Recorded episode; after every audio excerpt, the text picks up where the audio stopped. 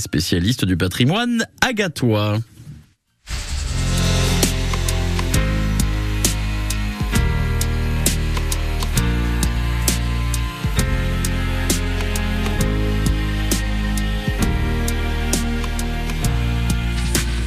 Laisse-moi rester femme.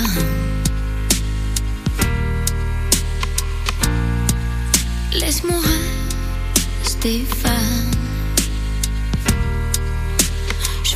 Tout pour t'encourager, ne pas t'étouffer. Pour que tu m'aimes. Je donnerai tout le temps qu'il faudra.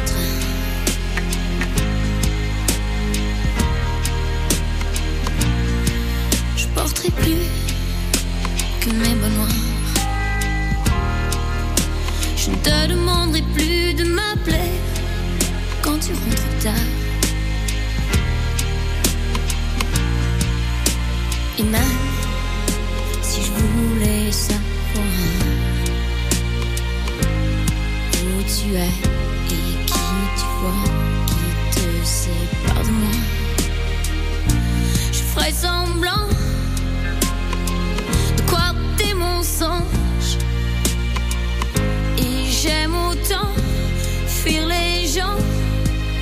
que ça dérange. Mais laisse-moi rester fort.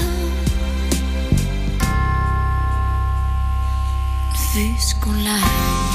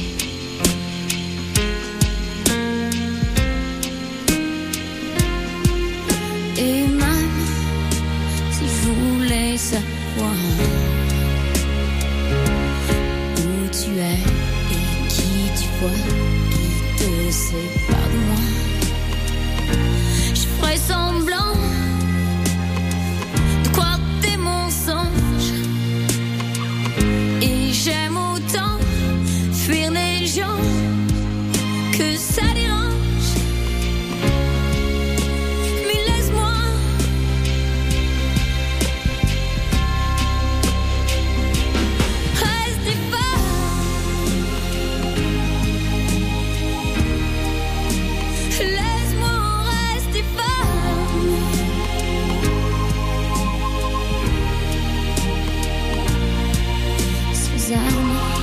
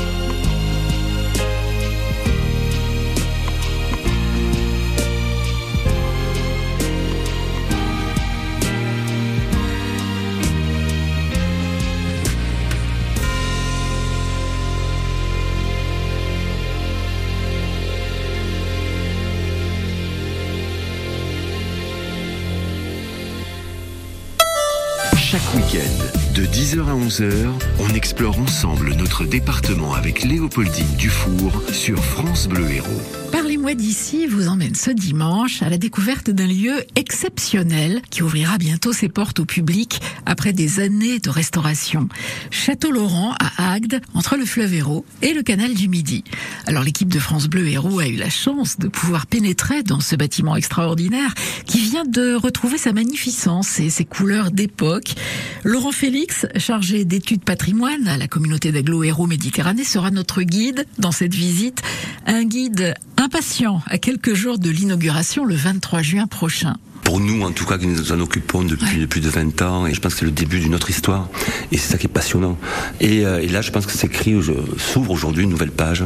Je suis très heureux d'y participer. Ça va être euh, je pense assez exceptionnel voilà. Avec Laurent Félix nous parlerons de cet incroyable personnage qui était Emmanuel Laurent dandy romantique richissime amoureux des arts et des voyages mais aussi du décor étonnant et raffiné qu'il a imaginé pour sa villa un véritable joyau de la nouveau.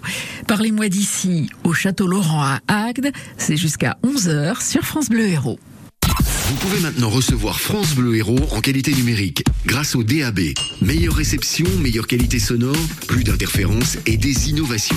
Votre véhicule date de janvier 2019 ou plus récent, vous recevez déjà le DAB. Pour les voitures plus anciennes, il existe des adaptateurs. Chez vous, les tuneurs récents sont aussi équipés et rassurez-vous, France Bleu Héros continue ses émissions en FM. Dès maintenant, branchez-vous en numérique pour écouter France Bleu Héros. France Bleu. Qu'est-ce que tu veux manger pour le petit-déj Oh, du comté Comment ça, du comté? Oui, une tartine de comté. Du pain grillé, un peu de confiture d'abricot et des tranches de comté. Mmh, bah alors oui, carrément. Bon, mais pour ce soir alors? Euh, Je me disais euh, du comté? Mmh Ouais. Vous n'imaginez pas toutes les manières de déguster le comté. Comté. Pour votre santé, pratiquez une activité physique régulière. Tu sais Chantal, j'en cherche un plutôt expert qui pourrait... Chérie, tu me gênes Je connais Gérard depuis 20 ans et... Ah non mais pas du tout, non Je t'arrête tout de suite. Je cherche un spécialiste des vérandas pour agrandir chez nous. Oh, tu m'as fait peur Pour les vérandas, c'est Akena. Tu me connais. Isolation, occultation, Akena t'accompagnera de A à Z. Oh, c'est Gérard qui va être content. Tu m'étonnes. Véranda, pergola et carport sur... Akena.com Où la mer vous emmènera-t-elle cet été? Laissez-vous porter et embarquez avec MSC pour une croisière inoubliable. Découvrez les joyaux de la Méditerranée au départ de Marseille, Cannes et Toulon ou la beauté majestueuse des fjords. Profitez vite de nos offres à partir de 549 euros par personne. Conditions en agence de voyage ou sur msccroisière.fr. MSC Croisière, découvrez le futur de la croisière. France Bleu Héros.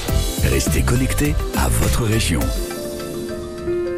C'est un Parlez-moi d'ici un peu particulier qu'on vous propose aujourd'hui sur France Bleu Héros puisqu'on a la chance de pouvoir euh, entrer dans ce magnifique édifice qu'est le Château Laurent à Agde en compagnie de Laurent Félix. Merci de nous ouvrir la porte de ce lieu. C'est avec plaisir. Euh, vous êtes un, un, grand connaisseur, un amoureux de ce bâtiment depuis longtemps? Je crois qu'on euh, on ne peut pas ne pas être amoureux de ce bâtiment, mais ça a été surtout un travail de plus de 20 ans.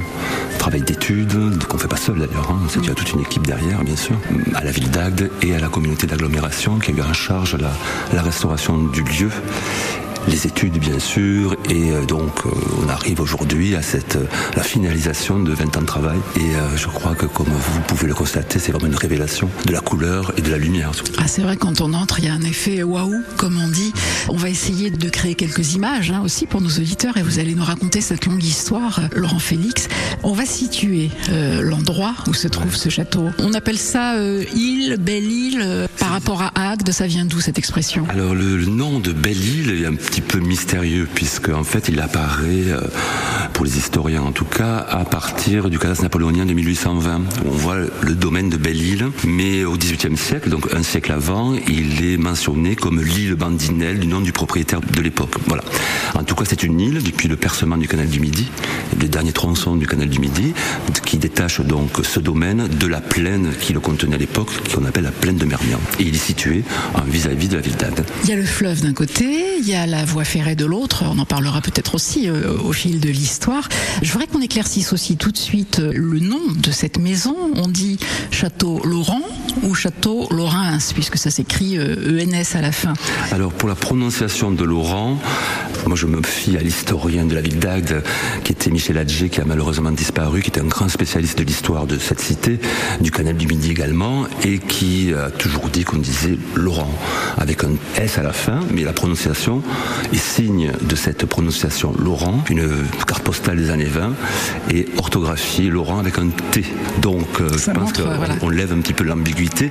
Après, on peut l'appeler comme on veut. Les gens sont libres de l'appeler Laurent s'ils veulent, bien sûr, puisque c'est quand même la prononciation occitane, entre guillemets, par rapport au village de Laurens, euh, qui a au-dessus de Pézenas. Voilà. On est ici dans l'entrée euh, impressionnante de cette maison. Euh, vous me disiez, Laurent, en entrant, c'est le rêve d'un homme, c'est une sorte de palais idéal. Cet homme, donc, c'était Emmanuel Laurent. Qu'est-ce qu'on sait de lui?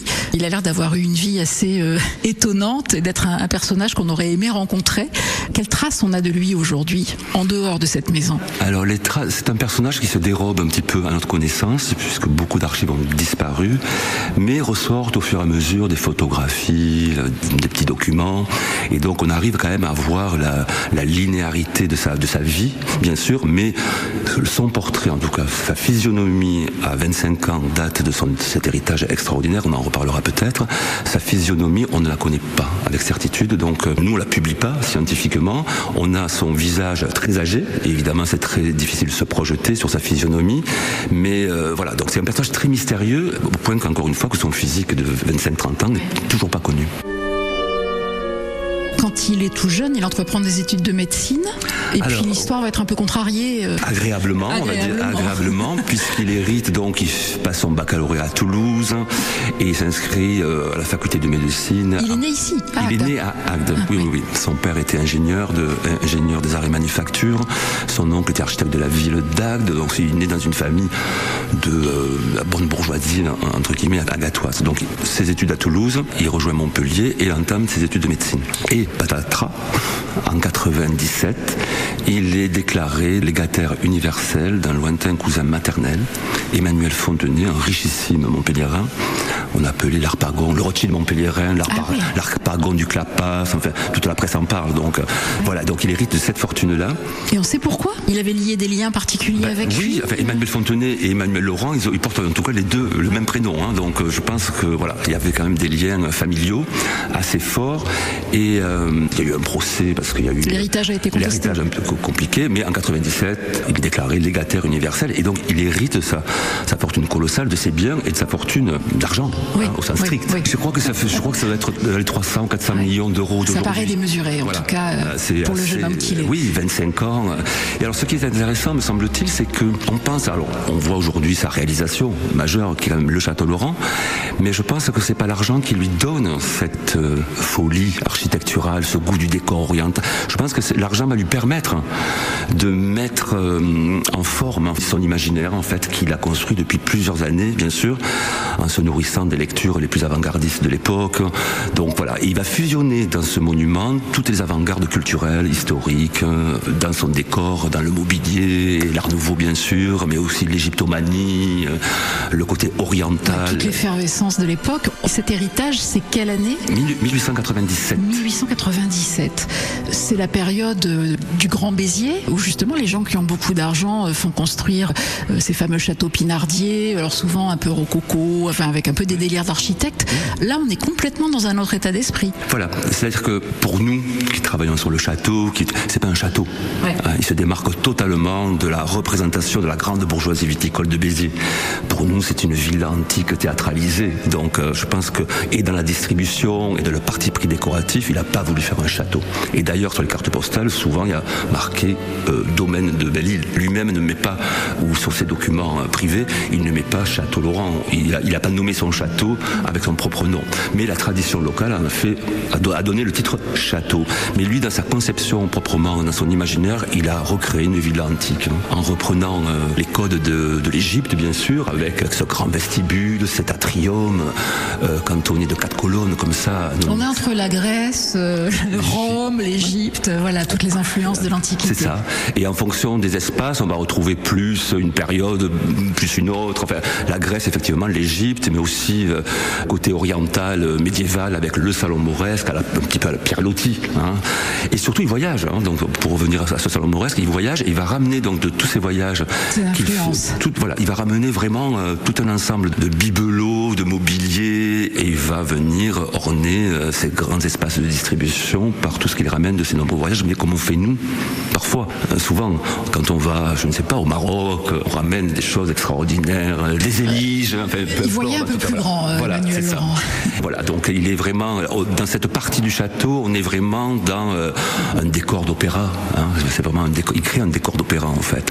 Et les photos, la recherche a permis de retrouver donc des photographies anciennes et on les voit en train de faire la fête, s'amuser, déguisés dans des redingotes de soie, en train de un petit peu l'opium.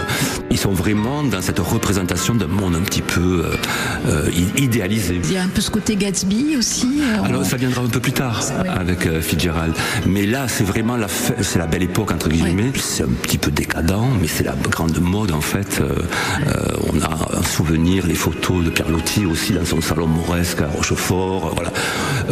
On a aussi Robert de Montesquieu à Paris dans un univers, un bric-à-brac absolument merveilleux avec des pots d'ours par du mobilier à profusion. Bref, on est vraiment dans cette fin de siècle et début du siècle suivant qui euh, va signer la fin du 19e siècle avec la Première Guerre mondiale qui arrive juste après. Donc on est vraiment à la fin de la belle époque et où tout est possible en fait. Voilà, c'est la ça. bascule d'un monde qui s'amorce. Alors, on, on va arpenter un peu les pièces pour justement parler de la restauration, du mobilier qui se trouve ici.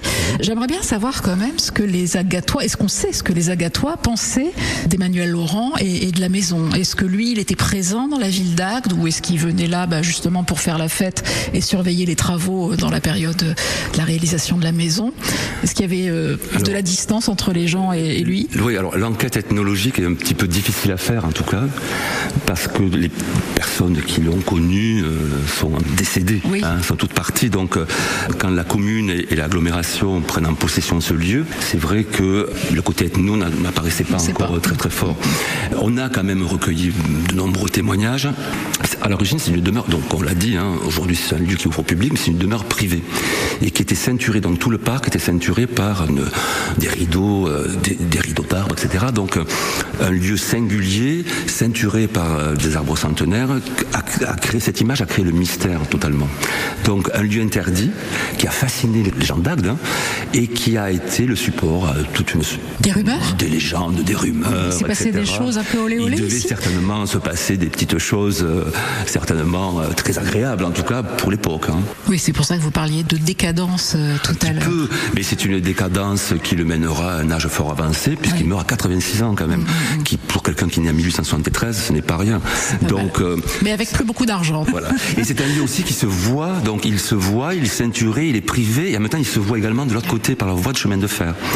Et euh, là aussi, si vous avez pris le train comme moi, voilà, c'est la grande ligne Bordeaux-Sète-Marseille, hein, depuis 1850. euh, On voit qu'il y a quelque on chose. voit la maison, voilà. Et le train ralentit en plus. Donc la légende dit qu'il faisait arrêter le train quand ses invités arrivaient, ce qui était fort possible d'ailleurs. So chic. Voilà, voilà. Et c'est souvent. euh, Il avait un côté un peu snob, on sait ça ou pas Euh, Avec ce mélange de vie parisienne, de fêtes. euh, je pense que c'était pas c'était quelqu'un qui était certainement euh, oui très élitiste Ouais, certainement ouais, très Voilà. cultivé, très cultivé très, élitiste mais voilà on peut pas lui en vouloir un siècle après au contraire il nous a légué un- il un a joyau. quelque chose d'extraordinaire et qui est euh, qui est un outil de compréhension d'un certain mode de vie à la fin du 19e siècle parce que c'est le genre de monument qui a entièrement disparu en fait. On en conserve très très peu. Et c'est ce qui a été le parti pris de la restauration aussi comme dit la restauratrice Cinzia Pasquali la grande restauratrice des décors muraux.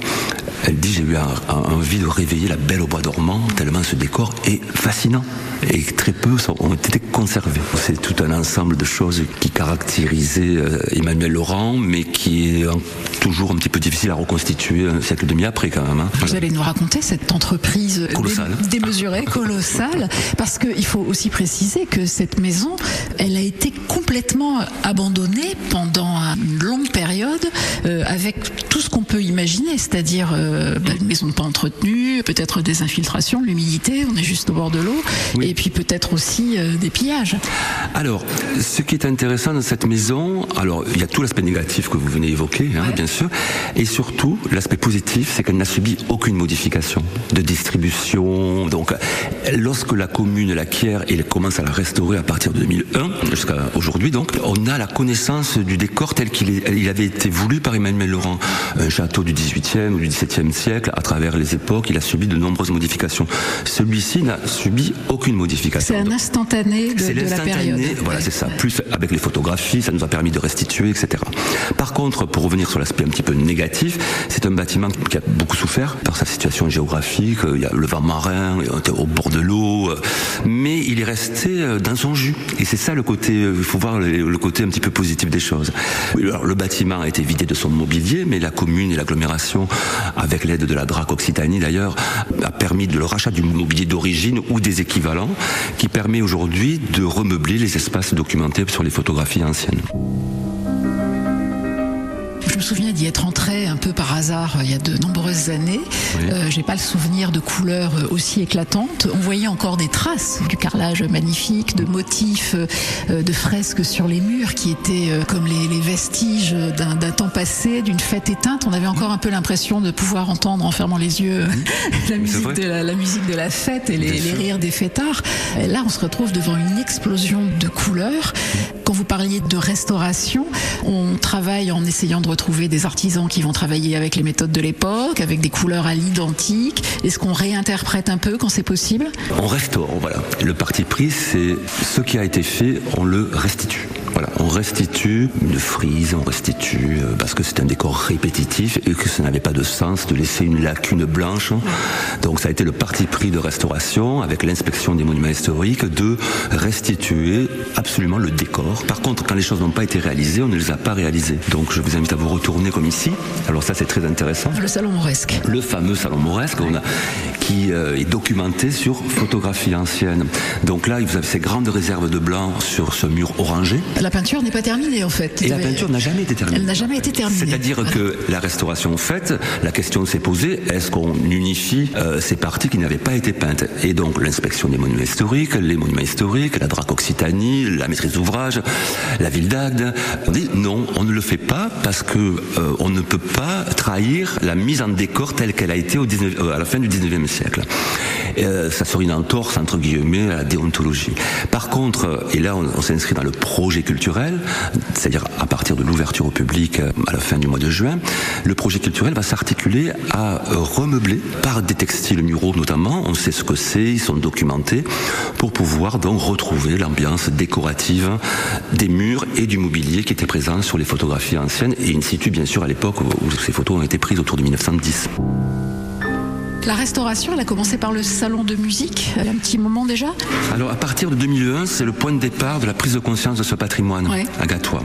Donc euh, on passe par des phases d'études bien sûr, des sols, euh, les études géotechniques, ensuite euh, toute une campagne de dépose de, de certains décors, et ensuite se met en place le programme du salon de musique, hein, puisqu'il prenait l'eau. Donc on a commencé par la toiture, et ensuite on a fait les élévations intérieures, et on a inauguré ça, donc ça a duré je crois 6-7 ans, euh, un long chantier. Ça a donné la, une pièce finalisée. Aller le voir, ce salon de musique, voir s'il a une bonne acoustique. Il n'a pas épousé une musicienne d'ailleurs, euh, Alors il a Emmanuel Laurent, si je me Il a- souviens bien. Waouh, waouh, waouh, waouh. Et là, c'est l'après-midi, donc il faut le voir le matin ou le soir, Avec une une fois qu'il est éclairé. euh, différente ou l'éclairage. Une fois qu'il est éclairé à, à l'intérieur.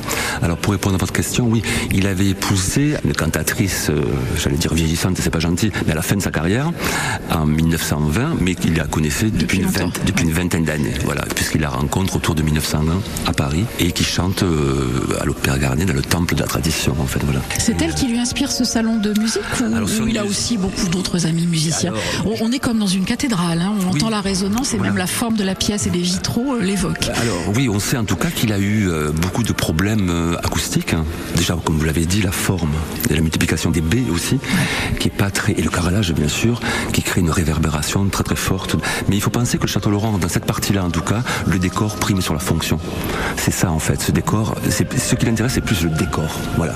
Donc il crée euh, à partir de son imaginaire un décor féerique de couleurs euh, et il va mixer un petit peu toutes les. Là on retrouve l'Égypte, mais on retrouve euh, l'Art Nouveau, on retrouve euh, la dorure. On est sur toute l'élévation. Là je crois que c'est 100 mètres carrés à peu près. Mais ce qui porte le regard, c'est l'élévation le volume en fait, puisqu'on est sur 17 ou 19 mètres de haut. Avec des, ce sont quoi? Ce sont des cornes, euh, sont des défenses euh, d'éléphants factices, bien sûr. hein. des défenses d'éléphants qui Factices, servent des supports à de de petits support. globes euh, voilà. lumineux. On Voilà. se croirait presque dans La Belle et la Bête euh, de Cocteau. Voilà, c'est vrai, c'est comme ces espèces de bras, ces torchères, Ouais, ces bras ouais. torchères comme ça, bien sûr. Euh, La chose intéressante, on s'est rendu compte qu'au moment de la restauration des vitraux, que tout le réseau de plomb était doré, ce qui n'a aucune fonction dans la journée. Moi, j'ai eu la chance de le voir la nuit, éclairé de l'intérieur, et ça crée une enveloppe décorative complètement différente, qui résonne donc, qui fait vraiment toute la dorure, quoi. Donc c'est comme un décor de métal doré qui se met un petit peu en- en musique. À vibrer. À, à vibrer en musique, voilà. Alors tout n'est pas d'époque dans cette pièce, puisque il y a des tableaux qui ont Oui, été euh, voilà. ajoutés, qui semblent beaucoup plus contemporains, ça. et qui toutefois s'accordent parfaitement à l'ensemble. cette création contemporaine Ouais. qui a été un choix pour créer une commande publique d'art contemporain parce que entre ces grands vitraux Ouais. très verticaux étaient positionnées des toiles qui sont d'ailleurs ici, on, a- qu'on qu'on conserve toujours ici, c'est dans les grands rouleaux. Des toiles qui étaient des serpillères co- complètement. C'est-à-dire qu'il était impossible de recréer le décor d'origine au Odilon Redon, Maurice Denis. Donc lui, il prend cette iconographie, qui sont des petites gravures qui font 10 sur 10, euh, 10 centi- et il les tire à une échelle monumentale dans ce décor euh, absolument euh, merveilleux. Et ces toiles-là, dont on a quelques vestiges et quelques photographies des années 90, n'ont pas permis en fait la restauration et la restitution, même, même pas des- du dessin et encore moins des couleurs. La décision a été prise de faire appel à des artistes contemporains pour venir habiller ces parties qui étaient à l'origine décorées et qui ne l'étaient plus. C'est Ida Tursik et Wilfried Mill, après un concours, qui ont été retenus. Le résultat est magnifique. Et surtout, ils ont repris euh, le dessin chantourné de Lambry dans la partie basse et dans la partie haute, ce qui crée un petit peu ce côté très, euh, on va dire, organique peut-être. Vous parliez des lambris, euh, il y a du bois sculpté, on en a vu Oui. déjà dans l'entrée, il y a du marbre aussi. Oui. Euh, c'est la deuxième. Ça, c'est du terrazzo. bah, c'est du terrazzo. Ça, c'est un terrazzo. Mais c'est une fontaine, c'est ce alors, bassin. on, alors pense qu'il y avait de l'eau, bien sûr. Il y avait l'eau courante dans la maison. Oui, oui, oui, oui. La fonction, on ne la connaît pas. On n'a pas de documentation sur ce bassin. Donc il faut imaginer peut-être avec des plantes aussi Mhm. euh, qui venaient orner le centre du salon de musique. Un domaine de 12 hectares, dont 5 hectares de parc historique classé, 1500 mètres carrés de surface sur 4 niveaux, 7 terrasses. Autant vous dire que la visite est loin d'être finie. On se retrouve dans quelques minutes sur France Bleu Héros pour la suite de ce Parlez-moi d'ici au Château Laurent à. Du 15 au 21 juillet, Jazz à 7 est de retour pour des soirées de concerts exceptionnelles. Stanley Clark, Yoon Sunna, Sly Johnson, Aristide Development, Pat Metheny, Cory Wong, Snarky Puppy et bien plus encore. Et bien plus encore. C'est tout simplement le meilleur du jazz, du groove, de la soul qui fait escale à 7. À 7. Au théâtre de la mer, en ville, sur la plage. Un programme de dingue à découvrir sur jazz7.com. Rendez-vous du 15 au 21 juillet pour des émissions spéciales et bien sûr pour remporter vos invitations pour Jazz à 7, restez à l'écoute de France Bleu Héros. France Bleu. Pour la première fois, votre événement Sud de France l'Occitanie Fête la qualité s'installe Place Thessalie en plein cœur d'Antigone à Montpellier. Les 16, 17 et 18 juin, venez en famille ou entre amis, profitez d'un moment placé sous le signe de la qualité et de la convivialité autour de produits gourmands et de nombreuses surprises. Marché de producteurs régionaux, dégustations, concerts, jeux et ateliers pour petits et grands.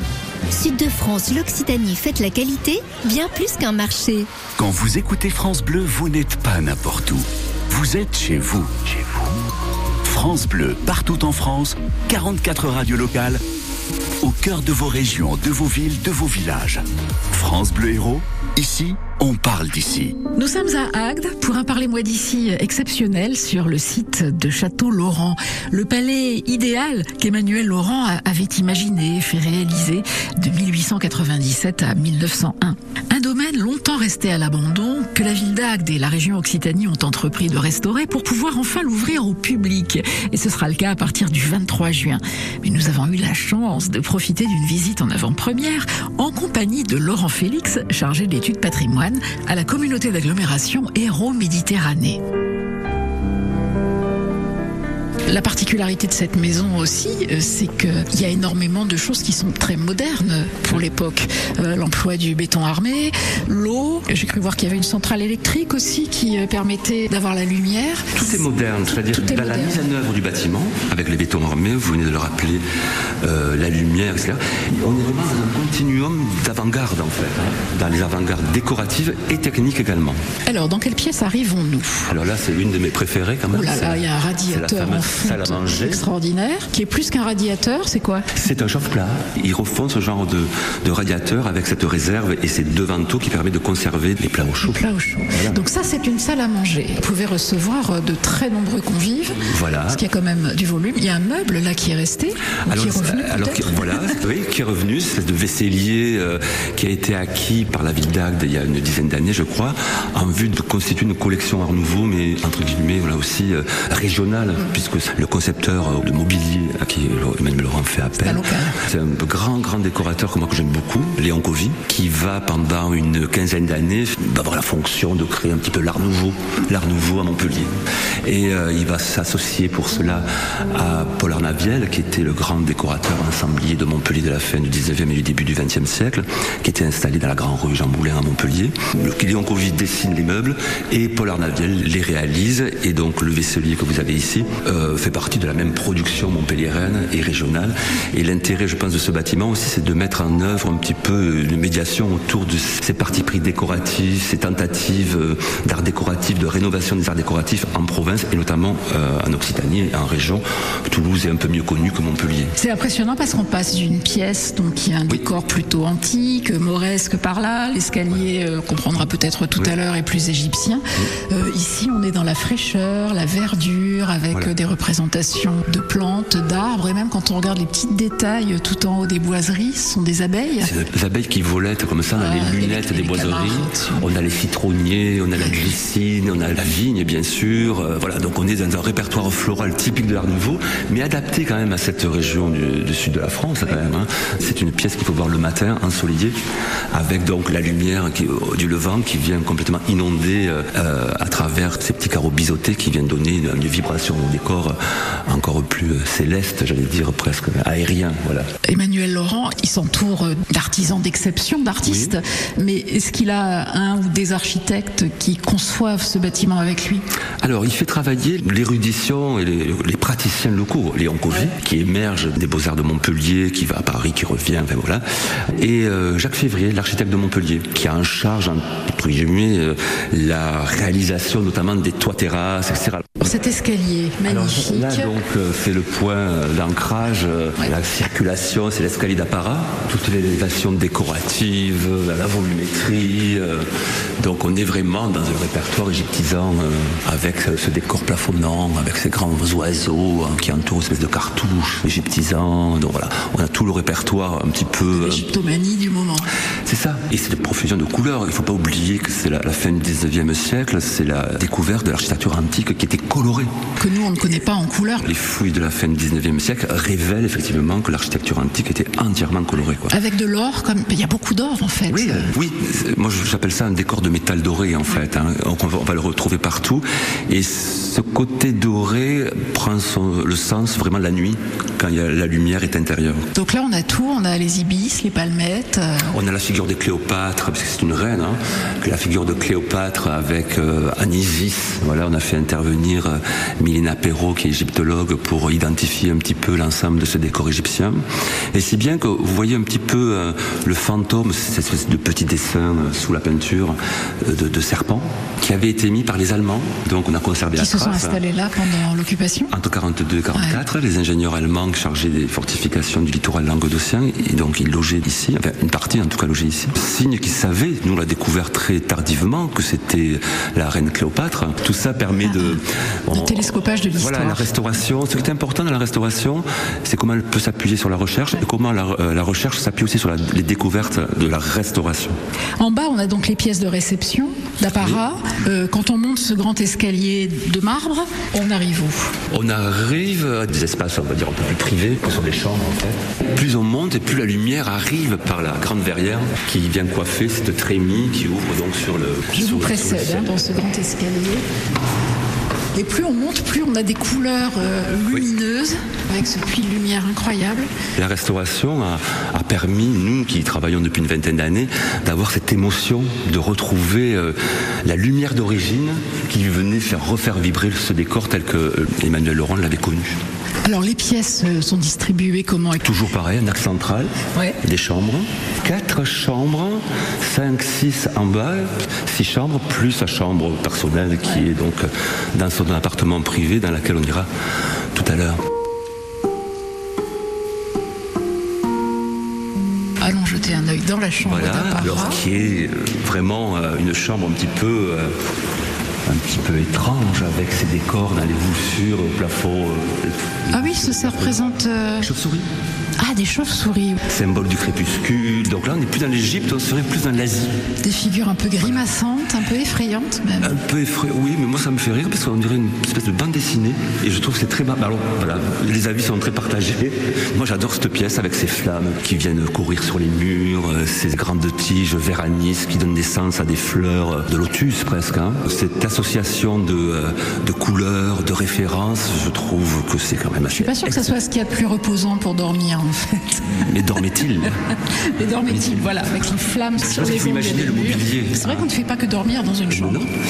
Donc il faut imaginer le mobilier qu'elle a avec, le décor plafonnant qu'on ne connaît pas, donc on n'a pas pu le restituer. J'ai cru apercevoir un lit, en revanche, dans la pièce d'en face. Euh, on l'a baptisé la chambre de Louise Blot, le- du nom de, sa- de son épouse à partir de 1920, pour évoquer peut-être euh, la part féminine de ce château.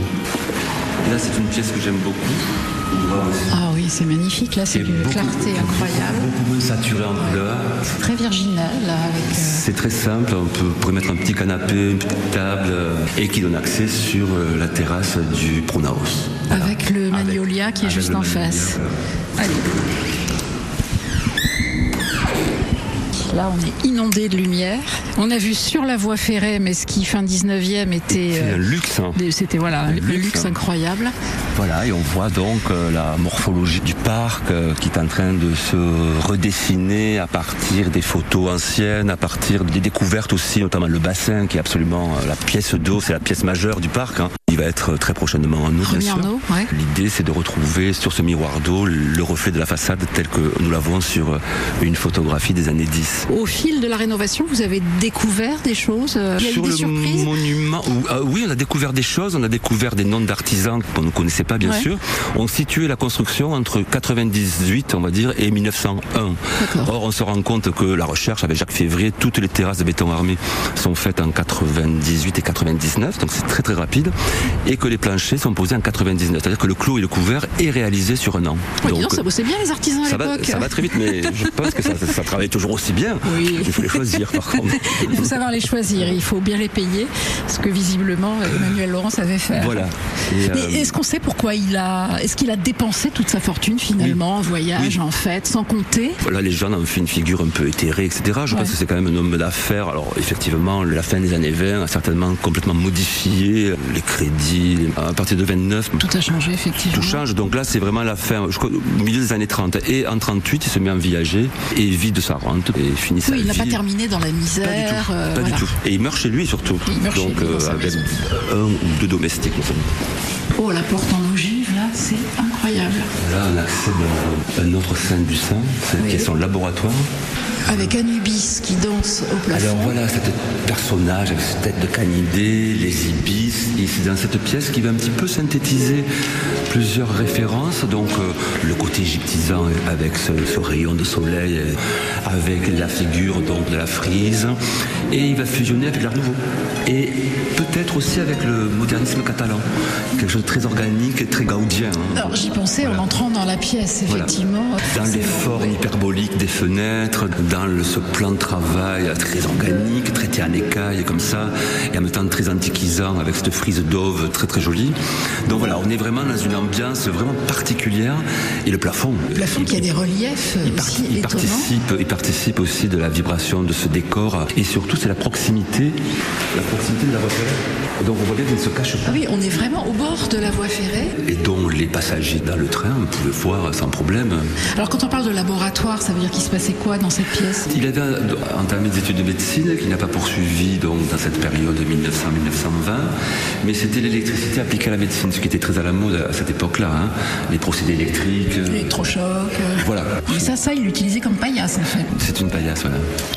Alors là, on a Ah, c'est un truc de- pour le bateau Oui, parce qu'on n'a pas parlé de ces bateaux, mais. Oui, il, a- il est parti voyager sur deux son grands yacht. bateaux euh, achetés à Barcelone, qui étaient amarrés en- vraiment en bord. On a retrouvé des photographies merveilleuses qui montrent un petit peu cette navigation avec ses amis. On n'a pas de traces écrites de récits de voyage Son cousin, Alfred- Seb, avec qui il voyage en 1903, puisqu'il il passe par, il part de Marseille, canal de Suez, Égypte, donc canal de Ouais. Suez, et ensuite à Madagascar, l'océan Indien. euh, Et on a le journal d'Alfred Seb, en fait, son cousin, qui permet effectivement de retracer tous les périples et les photographies d'Emmanuel Laurent, qu'on publie dans l'ouvrage euh, qui évoque donc le, le château Laurent, la splendeur retrouvée.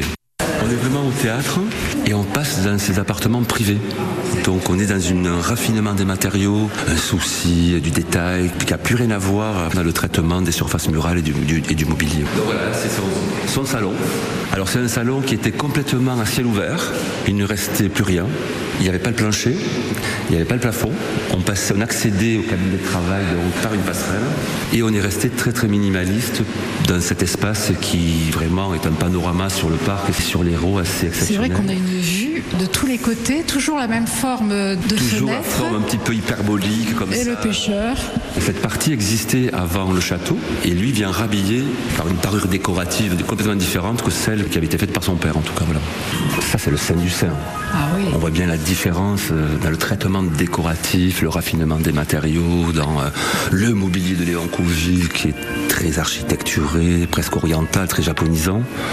Ses applications de cuivre, avec ses courbes, ses contre-courbes, ses panneaux de cuir pyrogravés. euh, Ah, c'est c'est du cuir pyrogravé, là. Oui. C'est oui, de loin, j'avais l'impression que c'était de la marqueterie. aquarellé et pyrogravé. Et ces vitraux étaient dans cet état ou ont dû être Oui, aussi ils avaient, été, ils avaient été déposés, mis en caisse, et ils avaient été restaurés, réexposés par la ville d'Agde en 2003, me semble-t-il, et donc euh, replacés, restaurés, bien sûr, encore une fois, doublés d'une verrière de protection. C'est les progrès du verre industriel qui permet d'avoir cette profusion de couleurs à la fin du 19e siècle, avec donc des, des verres gravés à l'acide. Bon, évidemment, je renvoie Gallet, euh, Lalique, après euh, euh, Le Gras aussi, donc tous ces maîtres verriers et artistes hein, qui feront des vases absolument merveilleux, des décors de verre merveilleux aussi.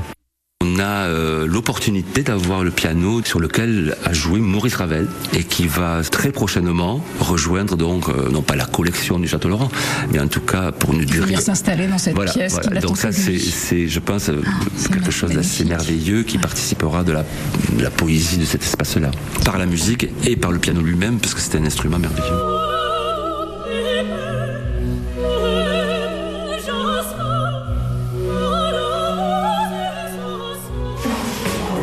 On va vers la salle de bain.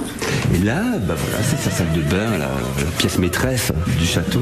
Alors, c'est une baignoire ou une piscine Le baignoire piscine, hein, qui évoque effectivement les bains antiques, la mosaïque, hein, avec ce pavement vert, euh, vert olive, avec cette petite prairie qui vient euh, ponctuer, donc, euh, qui vient se détacher sur le Et on descend dans sa baignoire. Tout est euh, coloré, tout est relevé de fleurs, d'algues aquatiques, d'algues, de fleurs aquatiques.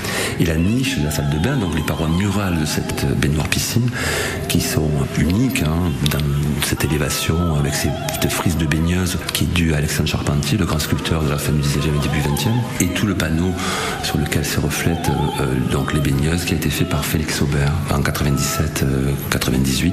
Des panneaux qui étaient exposés au salon des arts décoratifs mais qui euh, s'adressait qu'à une clientèle prestigieuse en fait. Si bien qu'on en a retrouvé un autre, une autre composition, une autre salle de bain.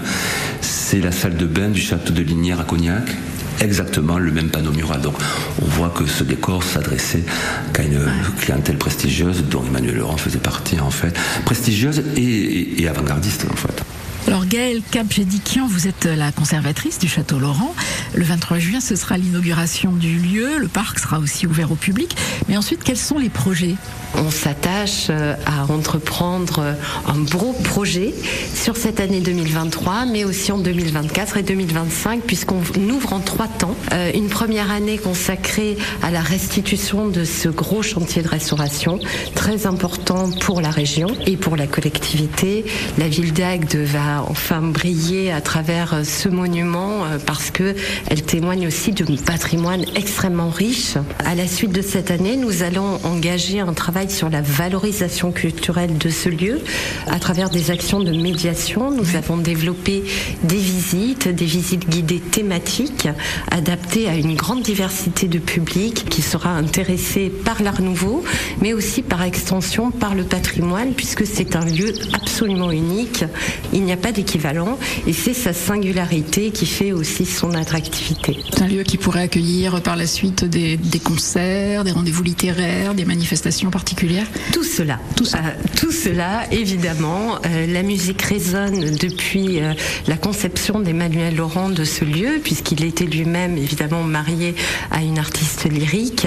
Mais on a trouvé au sein de ses archives énormément de partitions, des partitions en particulier de piano, puisque on a retrouvé du Debussy, du Ravel, du Forêt, enfin vraiment un répertoire lié à la musique symboliste, impressionniste, qu'on va essayer de développer ici en termes de programmation mais pour autant, euh, dès cet été, on va accueillir un concert, alors là, de musique baroque, le 13 juillet, euh, qui va nous permettre aussi de faire vibrer le décor à l'aune de la musique qu'on pourra y déployer.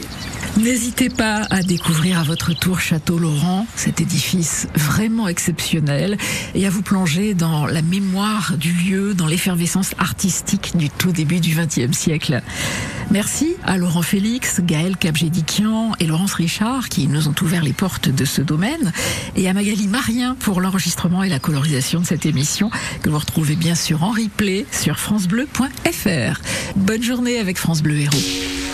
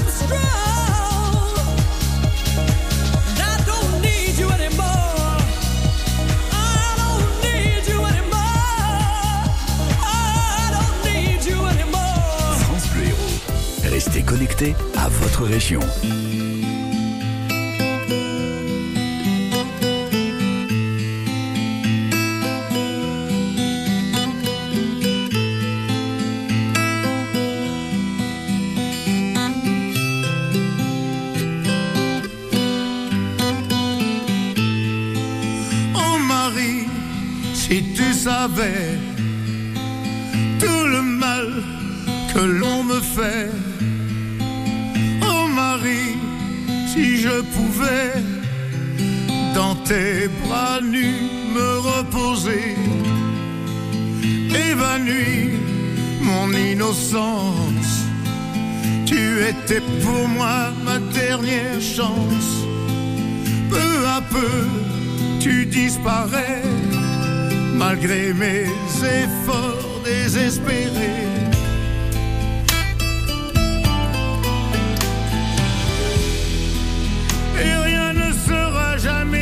Pareil. J'ai vu plus d'horreur que de merveilles. Les hommes sont devenus fous alliés. Je donnerai tout pour oublier. Oh, oh, oh, oh. Oh, Marie, si tu savais tout le mal que l'on me fait. Si je pouvais dans tes bras nus me reposer. Et je cours toute la journée sans savoir où je vais. Dans le bruit, dans la fumée, je vois des ombres s'entretuer.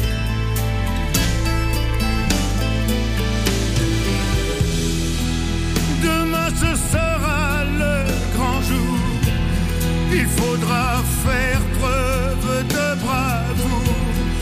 Monter au front en première ligne. Oh Marie, je t'en prie, fais-moi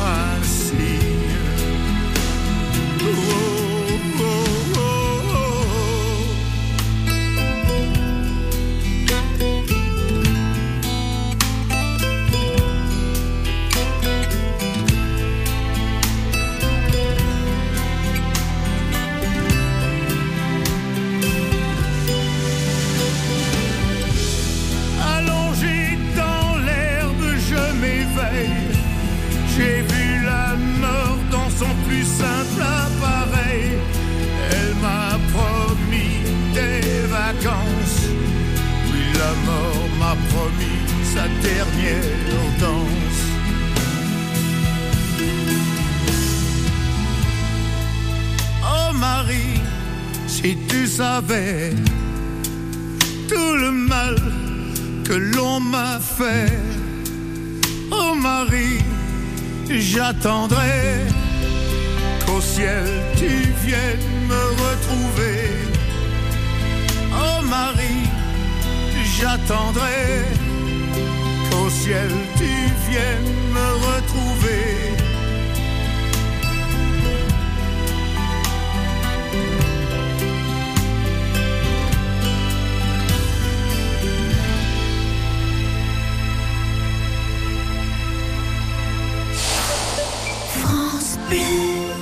Madame Latsou, où puisez-vous cette incroyable énergie qu'on retrouve dans vos films Akena Akena Comment ça Mais oui, enfin, dans ma véranda Akena, le bien-être, le confort, ça me ressource, vous savez. Sans compter que tout a été fait sur mesure. Un grand talent, grandes ouvertures.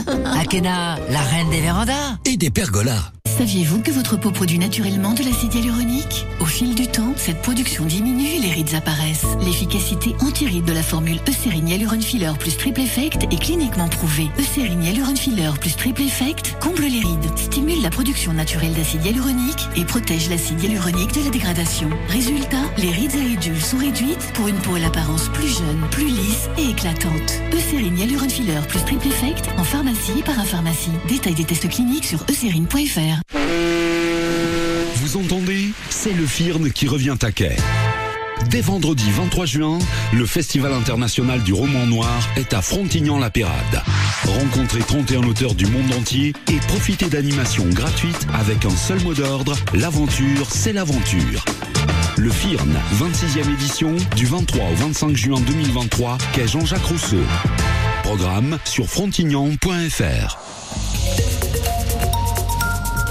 Ici, c'est France Bleu Héros. À la radio, sur l'appli ici, tous les réseaux et sur France 3 Langue de Croussillon.